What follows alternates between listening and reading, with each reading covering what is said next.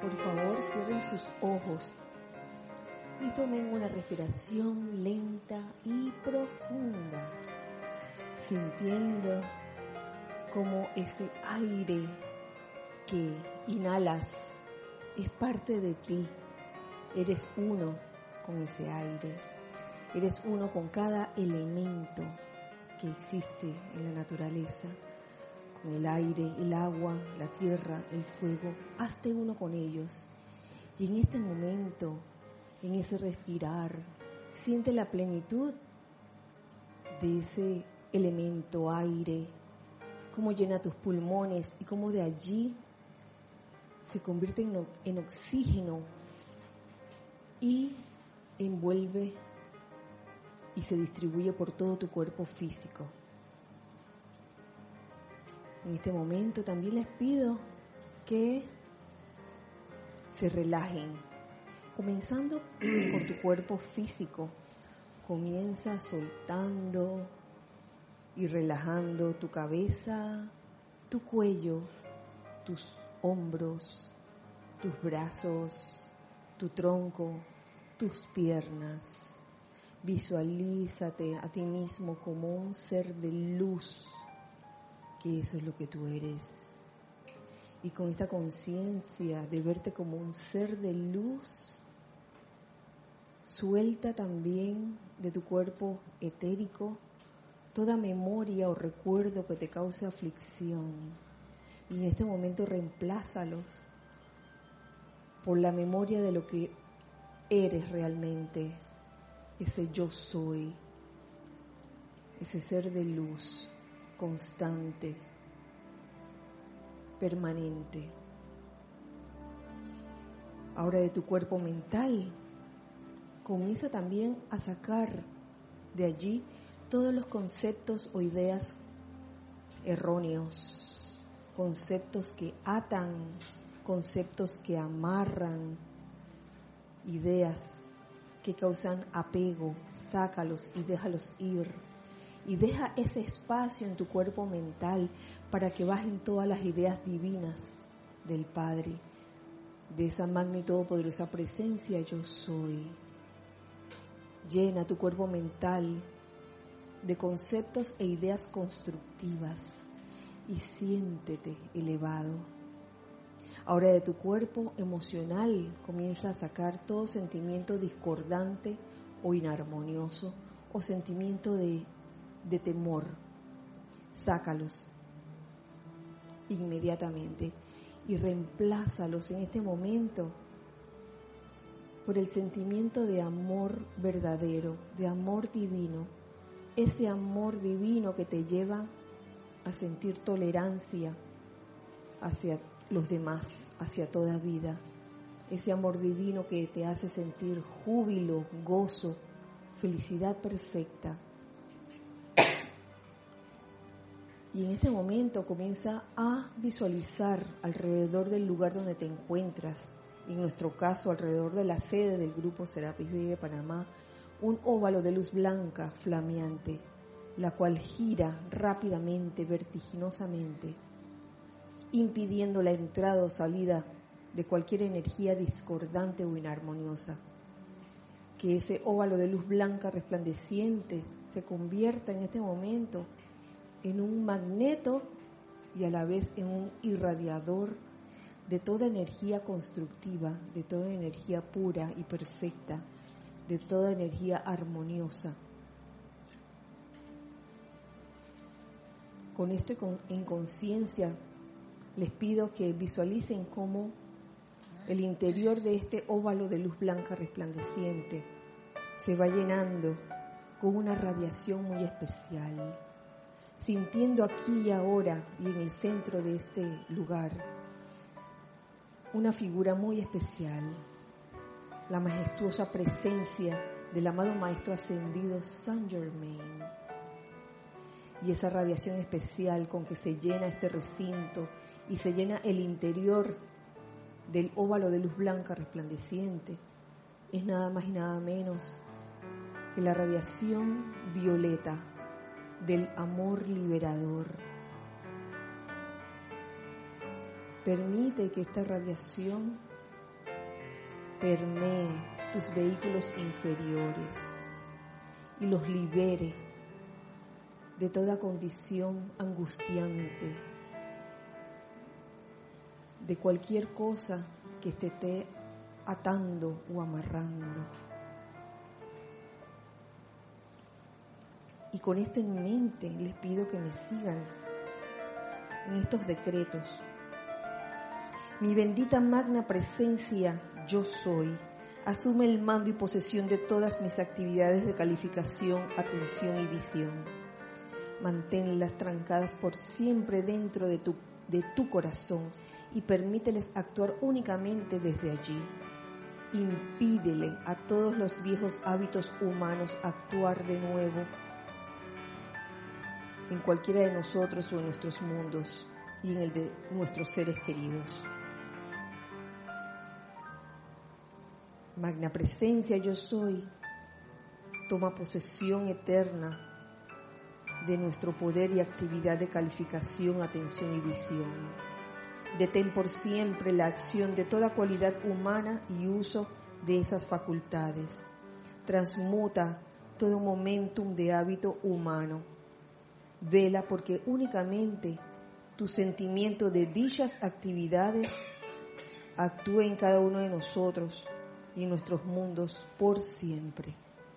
Gracias, amado yo soy, porque esto es así. Ahora tomen una respiración profunda y al exhalar abran sus ojos. En este momento les doy la bienvenida a este espacio, los hijos del uno, la presencia, la magna presencia de Dios yo soy en mí, saluda, reconoce, bendice a la magna y todopoderosa presencia de Dios yo soy en todos y cada uno de ustedes. Yo estoy aceptando igualmente. Un abrazo cálido para todos ustedes, hijos del uno, que están de este lado, que estamos viviendo días bien cálidos. y por eso en este momento le damos gracias a las sílfides, que son los elementales, los elementales del aire, por la bendición de esta, de las brisas que corren también.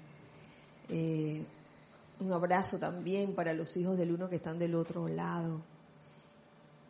Gracias por su sintonía en este hermoso miércoles 27 de marzo del año 2019. Ya estamos terminando el mes de marzo. Parece que fue ayer que estábamos haciendo los ocho días de oración, que estábamos en enero. Parece que fue ayer. y estamos en marzo. Este domingo ya termina el mes de marzo. E iniciamos el mes de abril. Gracias Giselle y gracias Ana Julia por su servicio amoroso en cabina, chat y cámara. Ya saben, hijos del uno que están del otro lado, pueden hacer sus comentarios y preguntas a través de Skype, eh, cuyo nombre es Serapis Bay Radio. También lo pueden hacer a través de YouTube por medio de los comentarios que se hacen en YouTube. Así que ustedes también, hijos del uno que están aquí, eh, mordibles y peñiscables. Gracias por estar aquí.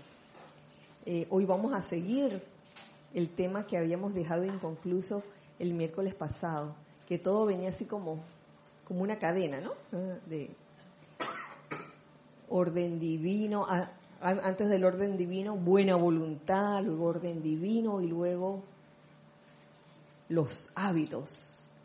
Esta clase de hoy se llama Anatomía del hábito, parte 2. y siguiendo con este tema, que resulta de interés para todos nosotros, incluyéndome, porque mm, hay que ver cómo a veces pasa el tiempo en nosotros, en, uno, y uno no se da cuenta que uno va acumulando hábitos. Y cuando uno toca un tema como este y lee lo que dicen los maestros ascendidos acerca de este tema de, de los hábitos, uno se da cuenta de que, oh, he estado en mi vida y en mi mundo habituada a muchas cosas. Y es fácil hablar de los hábitos externos que uno tiene, las marrumancias externas que a veces uno tiene, pero todos tienen una causa y núcleo en el interior, que vienen siendo los pensamientos y sentimientos, que esos son los que se esconden, ¿no? De que, mira, yo no fui, pero en verdad sí fueron ellos los que dieron pie a que eh, se nos formaran hábitos, los famosos hábitos humanos o los viejos hábitos. Eh, hay hábitos de toda clase. De lo que se trata es de observarnos cada uno a lo suyo, no es que vayas a observar el hábito de los demás. Eh, oye, eso ya es curiosidad. Ser metiche, como dice Nere. Y yo creo que a cada quien le compete el propio hábito que ha estado desarrollando por años y que no se ha dado cuenta que lo tiene.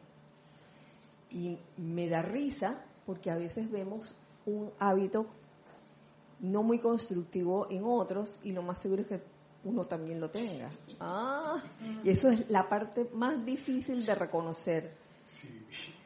Y mira, fulanito, cómo se rasca la oreja, por decir un ejemplo. Se saca ese dedo lleno de cera y después te da la mano con eso. Y entonces uno dice, yo nunca haría eso. Nunca haría eso. Entonces no sabemos en qué momento, no sabemos en qué momento podemos incurrir también en meter el dedo en... No necesariamente en la oreja, por ahí en otros orificios. perdonen que sea así tan, tan ilustrativa, pero es una forma como histriónica de decir, hey, hey, ponga, pongamos atención cada uno a sus propios hábitos. Es metan de, mirando el hábito ajeno. Bueno, podemos darnos cuenta de lo que pasa al lado nuestro, enfrente nuestro, pero es el espejo. Y el espejo es difícil, es difícil de reconocer que es el espejo en estos días, causalmente, uno de mis, de los periquitos que tengo en casa, se metió en el baño. En el baño hay un espejo grande. Y cuando yo entré y le dije, hmm, te pillé, fue directo al espejo, ¡pra! Se tropezó con él, no le pasó nada, porque no fue tan fuerte, la distancia no era tan fuerte y, y él no fue tan fuerte. esa, esa era Ami y se tropezó con, con el espejo. Entonces, con él mismo, exacto. Entonces, seguramente él vería esa imagen y, y pensaría, ahí hay otro perico, plaf. Entonces, eso es lo que nos pasa a nosotros también cuando vemos el hábito que tiene el otro. Uno dice que es el otro, pero es una, soy yo mismo. Exactamente. después me, dice Nere, después me doy mi estrellón. Óyeme. Entonces, la cuestión es mm, transmutar desde, desde adentro esos hábitos. No es la parte externa lo que importa, sino la parte interna lo que, lo que hace que tú tengas determinado hábito. Yo les tengo aquí, encontré material de diferentes maestros.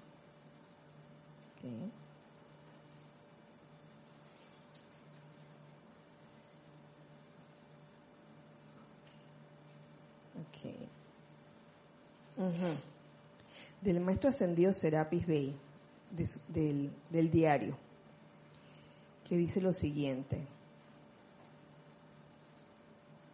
Claro que damos mucho más que una asistencia ordinaria a todo chela que desee participar en esta autodisciplina cuando se nos invita a hacerlo. Recuerden, los átomos que componen sus cuatro cuerpos inferiores están cargados con las vibraciones que son el resultado de su propio uso de la vida durante largos eones. O sea que eso está bien sembrado en nuestro, nuestros pensamientos y sentimientos y no nos damos cuenta desde, desde la primera experiencia que tuvimos. Entonces adquirimos ese, ese hábito y como está, en el, está sembrado en el pensamiento y sentimiento desde hace eones, eh, estamos cargados con esas vibraciones sin darnos cuenta. Si esos átomos, por ejemplo, están pesadamente cargados con discordia, ustedes requerirán de nuestra asistencia, la asistencia de los maestros ascendidos, primordialmente para ayudarlos a cambiar el patrón, el patrón de sus hábitos de pensamiento y sentimiento así como un individuo que se está ahogando a menudo es ayudado a regresar a la playa por salvavidas, quien mantiene por encima de la línea de agua la cabeza de quien está en aprietos. Mm.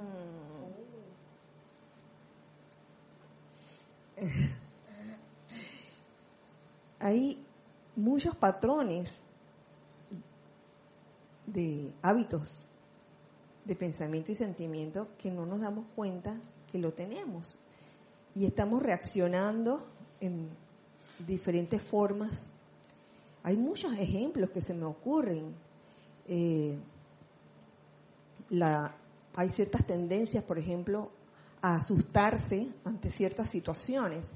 Entonces, cada vez que sucede la misma situación o situaciones similares, ¿qué te dice tu hábito tu patrón, asustar, asústate, asústate.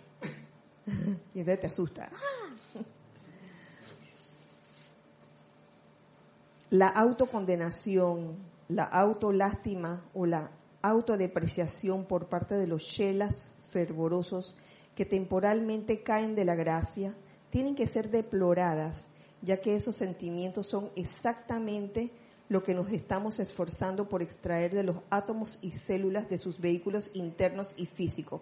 Fíjate que aquí lo pone el maestro clarito, ejemplos de, patrones, patrones, ah, de hábitos, patrón de hábitos de pensamiento y sentimiento. Este, estar siempre acostumbrado a autocondenarse, a tener autolástima o autodepreciación, como sentirse muy poquita cosa.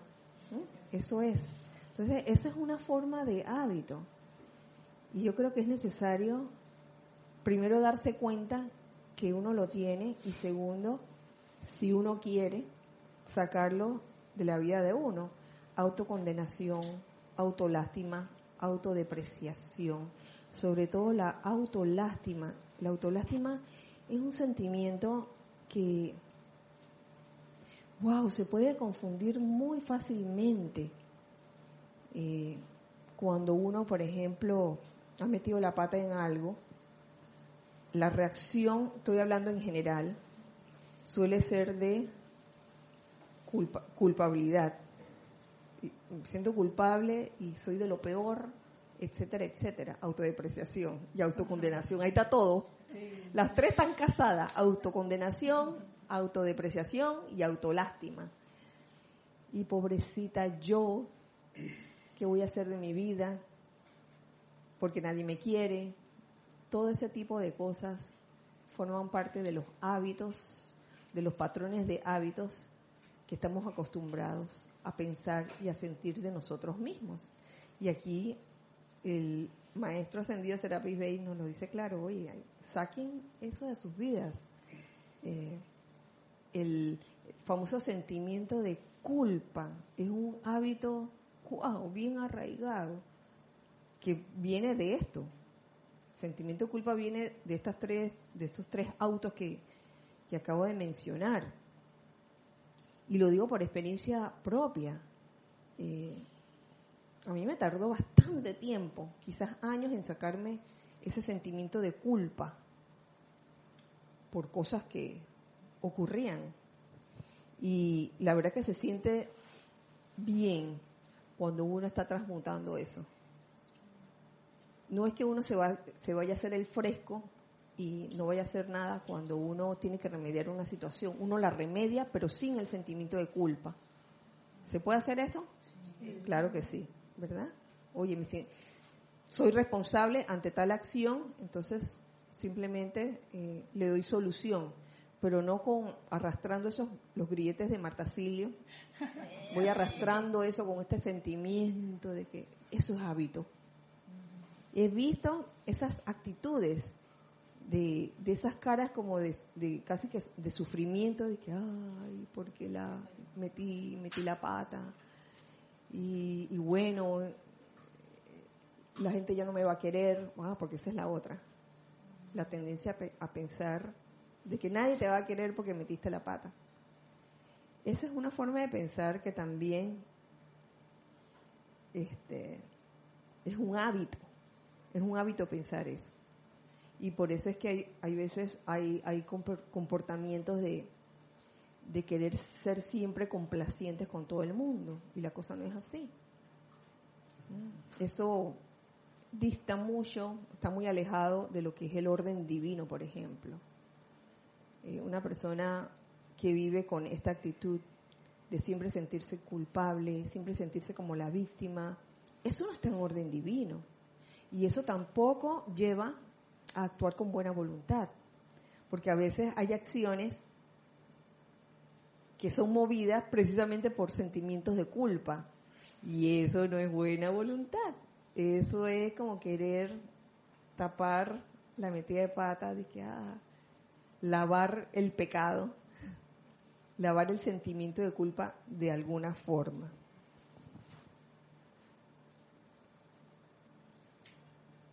Dice, mm, mm, asuman jubilosamente el proceso de redención personal, familiar nacional y planetaria. Jubilosamente el proceso de redención. Simplemente redimir las energías, las corrientes de retorno que vienen a ti por, por ley de, de círculo, en vez de estar cargando con la cruz o cargando con las cadenas. Oye, asuman jubilosamente el proceso de redención personal, familiar, nacional y planetaria. Personal, familiar. Ajá. Y lo que viene aquí también me gusta como lo dice aquí el maestro. Encaren impersonalmente los fracasos temporales. Porque también hay ese hábito de que cuando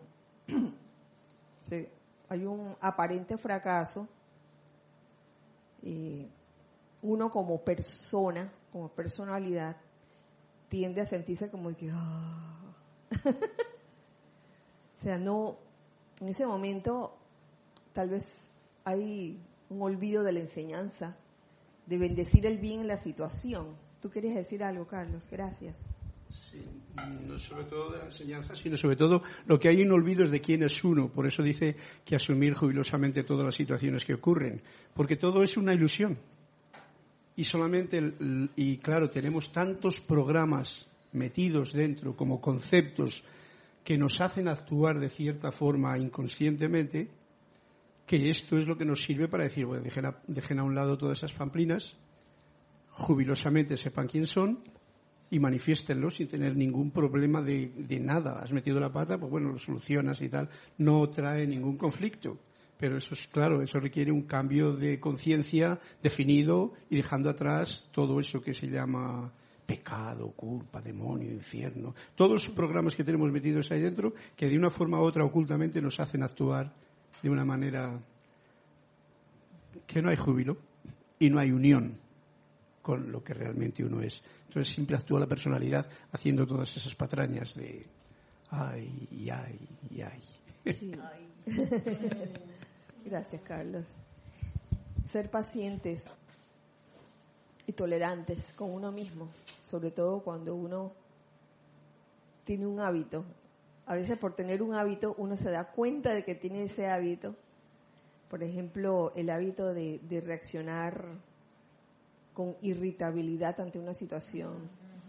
Y entonces luego uno se da cuenta de que, ay, ya la vida ¿hasta cuándo?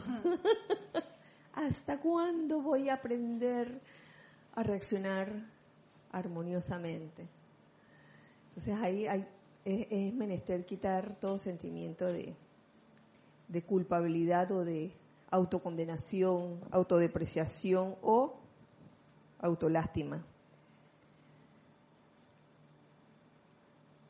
Sean constantes en su empeño y tendrán éxito. Oye, eso lo dice en grande. Sean constantes en su empeño y tendrán éxito. Todo lo que requerimos del chela querido y diligente es su persistencia en empeño. Es por eso que la palabra clave de la hermandad del Luxor es perseveren. Traten. Traten, traten, traten. Eso es. Uno de esos era. Sí, sí, sí. Fíjense, y encontré, encontré en otro extracto, eh, ah caramba, esto no me acuerdo, no recuerdo dónde lo encontré, pero es algo que dice el gran, el amado gran director divino. Y me gusta cómo lo dice. ¿Mm? Dice lo siguiente, el amado gran director divino.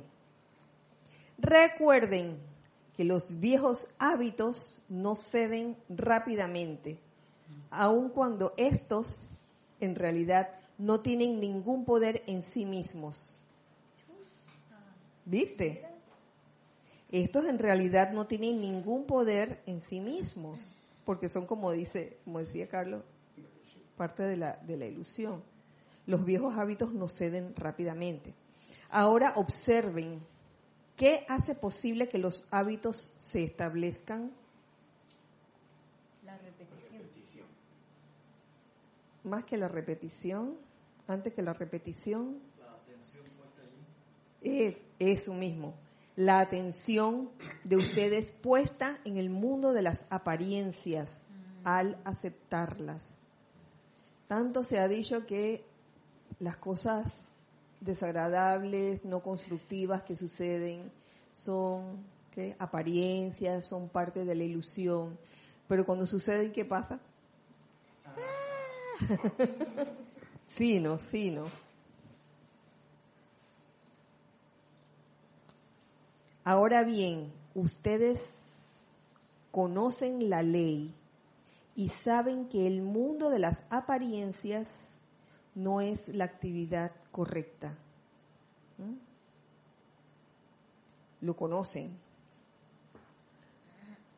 Lo conocen de la cabeza nada más o también del corazón. Eh, ahí está la clave. Lo podemos conocer de la cabeza nada más, que no es malo, es bueno tener esa información allí, pero esa información tiene que pasar al corazón para que el corazón la disierna, ¿no? Chas. Entonces serán capaces de decir primero al mundo de las apariencias, tú no tienes poder. Y luego a su atención le dicen, detente ahora, a la atención que le están poniendo en la apariencia. Regresa aquí a donde perteneces. Ya no vas a limitarme nunca más. Como yo comprendo la ley y lo que ha estado actuando a través de ti, entonces ahora vas a obedecerme a mí. Ven acá. así, nos dice el amado gran director divino. En corto tiempo no tendrán ya más dificultad en hacer que su atención se mantenga donde pertenece. Oye, eso es, eso es parte del control y por ende de lograr la maestría de las energías. Porque en los principios de los estudios de las enseñanzas de los maestros ascendidos, uno quizás solía pensar, solía pensar, ay, es que no puedo evitar pensar en tal o cual situación. Eh, y es como dice el gran director divino, estos los, los viejos hábitos no ceden rápidamente. Puede que tome un buen tiempo para que cedan, pero es hacerlo una y otra vez el hecho de, de siempre tratar de, de desviar su atención de las apariencias y, y hacer eso que nos dice el amado gran director divino.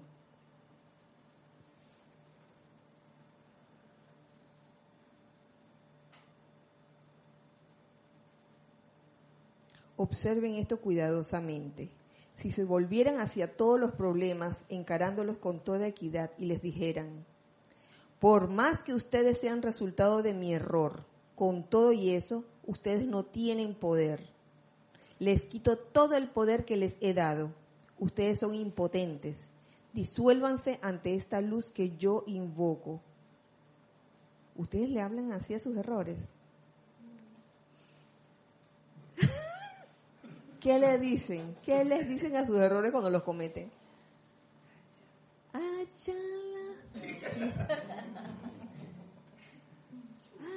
Y me identifico con el error. Para colmo. Sí, porque no lo veo como, como, como parte de un experimento que, bueno, salió mal, sino que yo lo hice, yo me equivoqué, entonces ahí viene toda la culpa y la autodepreciación y etcétera, etcétera.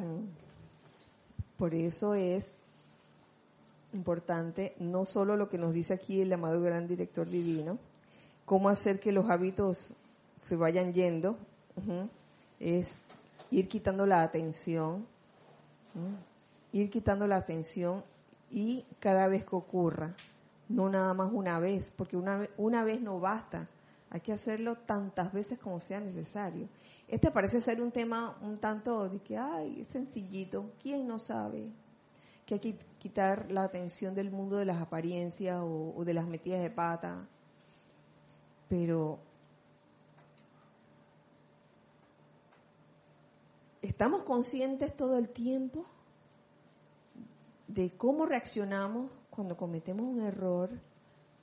Es como si en esa búsqueda de la perfección, que es el yo soy, eh, quisiéramos ya no cometer errores, ya más nunca. O sea, y en cuanto a los que cometemos, se salió de la ruta de lo que teníamos planeado. Porque decíamos, la voluntad de Dios es perfección, la voluntad de Dios es el bien. ¿Y por qué cometo errores? En realidad, ese es un hábito, el creer que uno comete errores porque esto es un juego muy especial. Es la propia mente la que crea toda este, esta historia. Y es la propia mente la que no se puede separar ni decir basta ya o llevar atención cuando está cogida por un problema, una metedura de pata. Y es la misma mente la que está cargada con esos programas que le han hecho creer que hay algún error en lo que estamos haciendo. Hay una experimentación constante de la vida. Y eso es un gozo y una alegría. Eso pasa con la música mirad vosotros, cuando alguien piensa que ha cometido un error, lo único que ha hecho es pensar que ha cometido un error. Y por supuesto lo ha cometido, porque lo ha pensado. En el momento en que, para él, ¿no? En el momento en que aceptas ese sonido como una novedad y la metes dentro del gran pentagrama de la divinidad, no solamente no es un error, es una nota maravillosa que podría desencadenar una sinfonía. O sea que somos nosotros los que creamos y creemos en que existe el error. ¿Sabes que Es un punto de vista un poquito más. No, pero es un buen punto y concuerdo contigo en ese aspecto, sobre todo en, en el aspecto musical, en el que pensamos que la música tiene que tocarse igualita, igualita como, como aparece en una partitura, pero a veces pueden haber ciertas salidas de, de notas y al igual que tú, Jorge, también planteaba eso este, cuando estábamos aprendiendo a tocar las flautas nativas americanas, de que, de que si, si nos salíamos de la nota que era, no, no, no, no nos sintiéramos como afligidos porque, ay, qué error, sino que si continuáramos como si eso hubiera sido parte de, de la pieza. Y, creo que así pasa en nuestras vidas. Eh, se ha hablado tanto, tú lo has dicho, Carlos, y, te lo he oído, también decir a ti y a varios de ustedes. Eh, he oído acerca de la experimentación Y eso es lo que es, eso que llamamos el error, es parte de la experimentación. Si lo vemos como error, vamos a, sentirnos o, podemos sentirnos eh, culpables, con esos sentimientos de autocondenación, autodepreciación, autolástima, etcétera. Pero si, si lo vemos como un evento que ocurrió para aprender algo, entonces la cosa cambia, porque eso es así. Eh, y es lo que ocurre.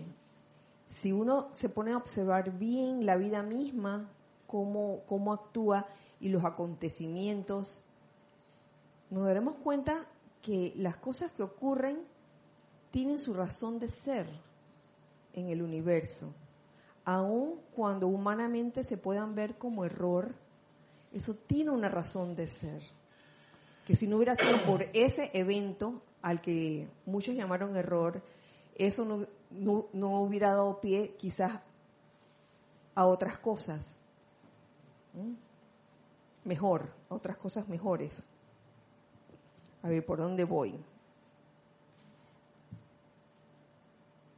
Sí. Sí. Yo creo que el error duele tanto porque atenta con nuestra propia imagen de la personalidad. Que uno quisiera que uno fuera perfecto y que todo el mundo lo alabara y que viera que es perfecto. Entonces, cuando uno comete un error y queda expuesta a la personalidad, ya uno se siente menos o eso, ¿no? Entonces, ni siquiera es por el error muchas veces, sino es porque, ah, eso de alguna manera me hizo quedar mal. Es que mira, eso es parte del tema del hábito, de la anatomía del hábito existe, humanamente hablando, el hábito de, sentirse ridiculizado, eh, de tener miedo al, a que todos se den cuenta de que metiste la pata. Pero cuando uno logra superar eso, wow, tu vida comienza a colocarse en orden divino. Eso es verídico. Pero si siempre estás a expensas de que cada vez que metes la pata, el hábito tuyo de, reaccionar con, ¡Ah! mete la pata, oh, imperdonable, eso no te permite vivir en orden divino y mucho menos manifestar buena voluntad, porque va a venir ese sentimiento de, culpa de que, ay, qué buena voluntad puedo yo manifestar si meto la pata, pues.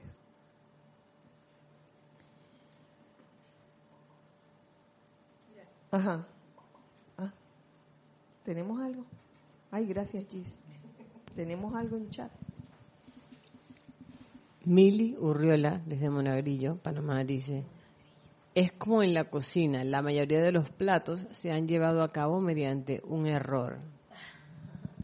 ¿Cómo dice? No, no entendí, no entendí. de los platos en la cocina, la mayoría de los platos se han llevado a cabo, o sea, tienen origen a través de un error. Una las recetas, tú dices. Sí, los ah, ah, yo pensé que hablaba del plato. El plato, físico. sí, sí. Eh, por error, por error entre comillas, se, se descubren nuevas recetas de que, oye, si no hubiera sido porque descubrí el picantito ese. Sí, eso ocurre. Lo que pasa es que cuando, cuando, cuando leíste el ejemplo, a mí se me vino, como es, es la mente de uno, a mí se me vino a la mente eh, un evento reciente en el que descubrí que en casa de mamá nada más quedaba un vaso. en serio. Yo yo le había regalado a ella una docena de vasos hace como un año o dos. Y en estos días que fui a ver, mamá tenía un vaso. Y entonces, uy, eso fue una oportunidad para darle más vasos. sí. Toma para que bebas, dice. Sí, no, no me había percatado de que nada más tenía un vaso de vidrio. Bueno, continúo lo que nos dice aquí el gran el amado gran director divino.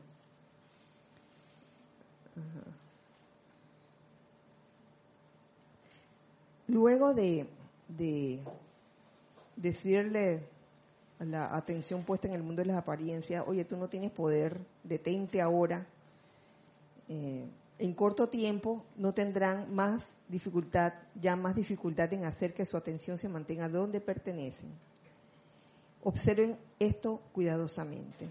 Si se volvieran hacia todos los problemas, encarándolos con toda equidad, fíjense, aquí, aquí nos está dando el, el amado gran director divino una forma de, de arrancar ese viejo hábito de reaccionar no constructivamente cuando ¿Ah?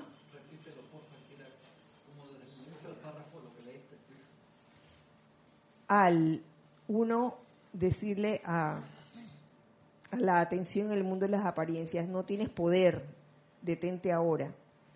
En corto tiempo, no, no tendrías ya más, más, dificultad en hacer que tu atención se mantenga donde pertenece, simplemente desviando tu, tu atención. Yo creo que, que, eso sucede muy a menudo, que que tú quieres concentrarte y no puedes porque tienes la atención en la apariencia, en la apariencia, en la apariencia y no sales de allí. Pero una vez que tú te plantas firme y le dices a eso, tú no tienes poder, detente ahora, ya no vas a limitarme nunca más. ¿Ah? Entonces, la atención regresa a donde pertenece, la atención en cosas constructivas. Eh, entonces, continúa diciendo, si se, si se volvieran hacia todos los problemas, encarándolos con toda equidad, y les dijeran, por más que ustedes sean resultado de mi error con todo y eso, ustedes no tienen poder. Les quito todo el poder que les he dado. Ustedes son impotentes. Disuélvanse ante esta luz que yo invoco. Lo leí anteriormente. Entonces verían cuán rápidamente sentirían la completa maestría sobre los problemas que los han aterrorizado. O sea que ahí el poder de la atención es clave, pero eh, es darse cuenta, porque a veces no nos estamos dando cuenta en qué estamos poniendo nuestra atención y por eso es que andamos como en automático, hablando de hábitos. En la clase pasada hablamos, hablábamos de los hábitos como actividades inconscientes, actividades de, no estamos despiertos en ese momento, no estamos eh, alertas de, de, qué estamos pensando o sintiendo en ese momento o cómo estamos reaccionando. Entonces es necesario pues poner atención a lo que estamos pensando y sintiendo en ese momento, sencillamente.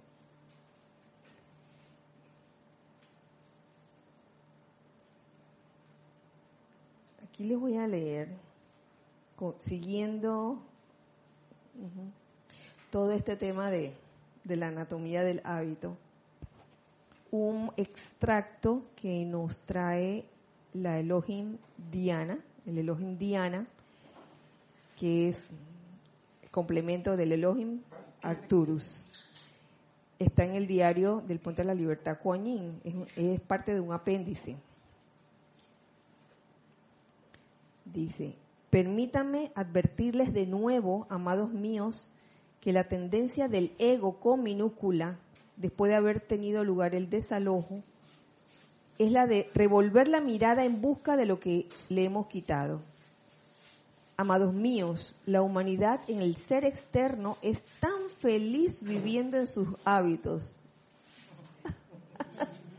sí, porque es bien cómodo, así en automático que hasta extraña la aflicción y la zozobra. Y uno se ríe cuando lee esto, dice, ¿cómo puede ser esto?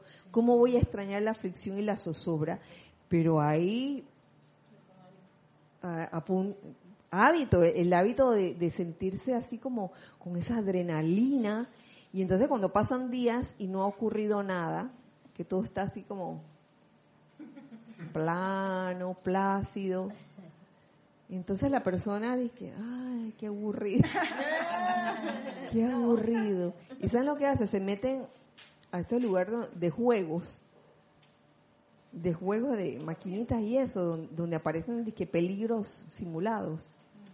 Oye, si, si nos ponemos a pensar, esos juegos, yo no estoy diciendo que no se pueda jugar, ni que es malo ni nada, sino que pongámonos a pensar, cuando no aparecen esas situaciones en la vida y tú te acostumbraste a eso, a esas situaciones todas bien caóticas, entonces buscas buscas ayuda en los juegos virtuales que son así de peligro. Mientras más peligro sientas mejor. Y a veces uno conozco personas que se meten en el juego como si de verdad estuvieran viviéndolo y dale y, y derraman esa adrenalina y ya, ah, por fin, ¿no? Entonces es un poco observar, observarnos a nosotros mismos, qué, qué de necesitam- necesitados estamos de ese tipo de emociones fuertes. En estos días veía también, eh, bueno, no en estos días, hace más tiempito, eh, personas que están metidas en esos juegos de tipo Coney Island, Playland Park, que son esos, esos juegos violentos. El sombrero, la montaña rusa, el martillo. Y yo me acordaba que yo de adolescente, a mí cómo me gustaban esos juegos. Pero pregúntame ahora si yo me montaría en uno de esos. Imagínate, casi mueres el año pasado, Giselle dice.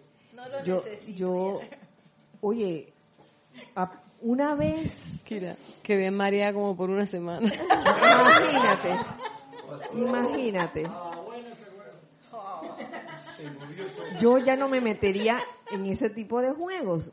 Una vez, hace años, me metí en, en un simulador de que era, creo que era de que viaja al centro de la Tierra, hace años. Y esa cosa no es como la montaña rusa, ni como el martillo, ni como el sombrero, es así como que estás dentro eh, en una plataforma y que nada más se mueve así, así. Y el solo hecho de ese movimiento me dejó mareadísima. Una cosita así. A ustedes no les ha... La que- próxima vez que vaya te voy a llevar y te voy a obligar a montarte todas esas vainas para que se te quite ese miedo. Gracias, Cristian. Gracias. A ver si no les ha pasado lo siguiente, que usted, usted está en un lugar eh, quietos, inmóviles, y de repente el vehículo que está del otro al lado se mueve y ustedes sienten que es el vehículo de uno el que se está moviendo. Uy, qué sensación es.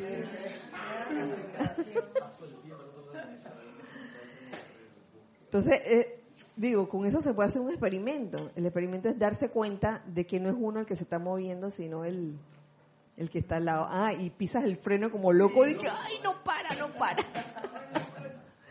Sí. Ajá. Ay, sí. Angélica de Chile dice, "Bendic- hola Kira, bendiciones para ti y todos. Bendiciones, Angélica. Estaba pensando que ver un error a través de la autoobservación sin sentir autoculpa requiere haber despejado previamente varios velos de malla a punta de fuego violeta y experimento que experimento que ya no hay condena hacia la equivocación, sino una especie de empatía y que ya es tiempo de liberar. Creo que eso podría estar más cerca de liberar la vida a punta de amor. ¿Puede ser? Sí puede ser. Tú sabes que cuando uno supera esos sentimientos de culpa ante algunas situaciones donde uno siente que ha metido la pata, cuando, cuando uno ha estado realmente eh, centrando, centrando su atención en la, en la presencia, comprendiendo la enseñanza, comprendiendo que el sentimiento de culpa no es un sentimiento constructivo y envolviendo ese sentimiento, esos sentimientos destructivos en, en fuego violeta, eh, yo he sentido eso, yo he sentido de las dos, he sentido culpa ante una situación donde metí la pata y he sentido no culpa en una situación donde metió la pata, sino Y en la, en la situación donde, donde no he sentido culpa, he sentido como una especie de alivio. Y en la, en la situación donde sí he sentido culpa, he sentido como una pesadez. No sé si a ustedes les ha pasado. ¿Todo qué? ¿Cómo así al revés? Explica, explica. Ya te enredaste. bueno, está bien, está bien. Ya no quiere explicar hoy. Bueno. Sí, es, es, la verdad que es confortante la liviandad que uno siente cuando en la solución de una metida de pata uno no siente culpa, sino uno siente el deseo de, bueno, de, de solucionarlo de alguna forma y de comprender que la, el- la cosa o el asunto ocurrió por algo y bendecir el, el bien. ¿Mm? Porque una cosa es bendecir el bien la situación solo de, de la boca para afuera y, y otra cosa es hacerlo por años, de verdad te lo digo Angélica, hacerlo por años, el bendecir el bien en la situación y el no sentir culpa hasta que llega un momento en que sucede la cuestión, eh, metiste la pata y, y- es algo que no, no te puedo explicar con palabras, pero se siente como una especie de liviandad de que, oye, lo que ocurrió, por algo ocurrió. O sea, ahí no hay de que marcha atrás, de que, ah, yo quisiera volver al día de ayer para no me, para no haber metido la pata. Oye, la cosa ya ocurrió. ¿Mm? ¿Qué pasó, Carlos? Se me ocurre, Kira, que esto es como quien tiene un sueño por la noche, Ajá. cualquier cosa de esas situaciones en que uno puede meter la pata y se siente como mal, es como si ha tenido un sueño y sigue con ese sueño queriendo remediarlo. O se siente mal por él. Ajá. Porque entonces eh, está atrapado. Y estar atrapado, pues es no estar libre. Entonces no te sientes bollante, como tú decías, que lo que ocurre cuando haces algo y simplemente dices, ah, pues mira, ¿qué me ha pasado? ¿No? Qué bien. Lo apunto como algo que igual hay algo que aprender de ello, o algo positivo, o lo puedo reparar. Pero si te quedas enganchado en ello, culpándote o lo que sea, sí. pues realmente es- es- estás haciendo tonto porque es un sueño. La vida es sueño. y nosotros creemos que es verdad esta ilusión cuando está desconectado uno. Y, sí, así, y fíjate, eh, Carlos, y fíjense ustedes que cuando uno se siente culpable ante una situación, no deja de pensar en ello. O sea que la, ahí es lo que decía el, el gran director divino, de que ahí la atención está puesta, ¿fue el gran director divino? Sí. La atención está puesta en la apariencia y no sales de ella en toda la noche y no puedes dormir. En cambio, cuando te diste cuenta que metiste la pata, pero retiras el sentimiento de culpa, de autocondenación, autodepreciación, autolástima, lo retiras, este, eh, invocas, invocas el, el- el poder transmutador y liberador del fuego violeta, las cosas son diferentes. Uno como, a uno como que le llega una especie de comprensión de que, oye, la cosa sucedió por algo, yo no voy a remediar nada con estar pensando y pensando, pensando en eso. Simplemente lo dejo ir. Lo dejo ir y simplemente pido asistencia, pido asistencia al que, al que tiene la solución, que es la magna presencia yo soy, en ti, en tu corazón, ese es el que tiene la solución. Te centras en eso y, y- simplemente invocas y pides esa solución. Que la respuesta te, te la van a dar dependiendo también del grado de, de silencio que tengas.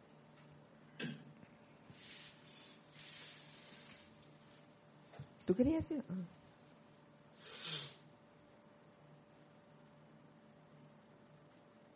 Mira, aquí tengo otra cosa, consiguiendo lo- los extractos. Esto sí lo, lo pude sacar la foto, clic, de las compilaciones. Gracias, Lorna. De, del diario de Lady Nada, capítulo 2, que dice lo siguiente sobre el hábito. La naturaleza emocional de la humanidad a menudo actúa independientemente a través del momentum de hábito. Cuando la naturaleza emocional de la humanidad debería actuar conforme a qué? A la presencia. Ser Claro. un vehículo de la a presencia. la presencia, al corazón, pero no eh, a través del momentum de hábito y muchos de los de las descargas o descontroles emocionales se, se manifiestan por eso mismo, por el momentum de hábito y no por, por como producto de, de, de haberte sintonizado con la presencia. En una palabra, el hábito es algo que ha venido del pasado y Sí. está afectándote el futuro. Y el estar consciente Bueno. del de la hora del presente es lo que te desconecta de las dos cosas. Ujú. Y el, entonces, el ahora. Ajá. Entonces, eh, saber eso se acaba el hábito porque el ahora te está dando otra actitud y otra actividad que es la que te mantiene en unidad. Pero claro, eso requiere un estado de conciencia Claro. trabajado. Y el individuo promedio no está más consciente de las calificaciones sutiles de la energía de su mundo, en su mundo emocional de lo que está de las actividades del corazón o del sol. Sin embargo, la naturaleza emocional está en movimiento constante y las características predominantes del mundo emocional irradian su actividad vibratoria a través de la mente, del cuerpo, del mundo y asuntos y ambiente de la corriente de vida estableciendo el patrón de energía que siguen los electrones en todos los cuerpos. Las características predominantes del mundo emocional irradian su actividad vibratoria, porque el cuerpo emocional es un cuerpo así como bien a través de la mente, del cuerpo, del mundo y asuntos y ambiente de la corriente de vida. O sea, esas explosiones emocionales, desbordes, descontroles, ¿eso vendrá de la presencia? No, definitivamente no. Entonces, está clarito aquí, como nos lo dice la amada Lady Na, que eso viene del momentum de hábito. Ahora bien, no todo es describir de dónde viene el hábito, sino que lo lindo de todo esto es que los maestros ascendidos nos dan ciertas claves que les voy a decir aquí brevemente. Por un lado, en el mismo diario de Lady Nada, eh, el- dentro de un apéndice eh, de una enseñanza descargada por el amado arcángel Uriel, el arcángel Uriel se refiere al amado arcángel Rafael con lo siguiente. El amado Rafael dijo recientemente que los hábitos y momentum de las edades se han convertido en corrientes muy poderosas de energía que a veces constituyen verdaderos ríos de fuerza. Sin embargo, no hay nada más poderoso en este universo que el sentimiento divino de gracia y paz. Nos está dando una solución. No es que, di que, "Ah, quédate con tu hábito, vive con él, aguántate. aguántate con tu propio hábito. No, te dice, oye, ok, estos hábitos y momentum de las edades se han convertido en corrientes poderosas de energía, pero por otro lado, no tienen poder, porque no hay poder más grande que el de la luz, ¿ves? Entonces, no hay nada más poderoso en este universo que el sentimiento divino de gracia y paz. Lo que nos está diciendo que es qué hacer cuando cuando vienen a uno esos esas manifestaciones de de momentums, de hábitos descontrolados, hábitos destructivos. Sintonízate, pon tu atención donde debe estar, en la presencia yo soy, que no se convierta en una, una cuestión nada más eh, de mente, sino también de corazón, que sea una sintonía integral de mente y de corazón. Sintonízate con ese sentimiento divino de gracia y de paz. Mira, nos lo dice el amado Arcángel Uriel. Lo que sigue a continuación a mí me pareció muy lindo y muy oportuno. Es lo siguiente. el más fuerte de todos los hombres vivos es aquel que puede mantener la paz ante toda la contrariedad. Y el más débil de todos es aquel que no puede mantener esa paz. El más fuerte es el que puede mantener la paz ante toda contrariedad. De manera que nunca permitan que en presencia de ustedes se diga que una persona pacífica es débil. Allí termina la cosa. Y ya para terminar, eh, este, esta anatomía del hábito, el amado Maestro Ascendido Saint Germain también nos da una forma. Y yo creo que todos ustedes ya las han, ya la han escuchado, la han leído, la han dado, de, de todo, de todo.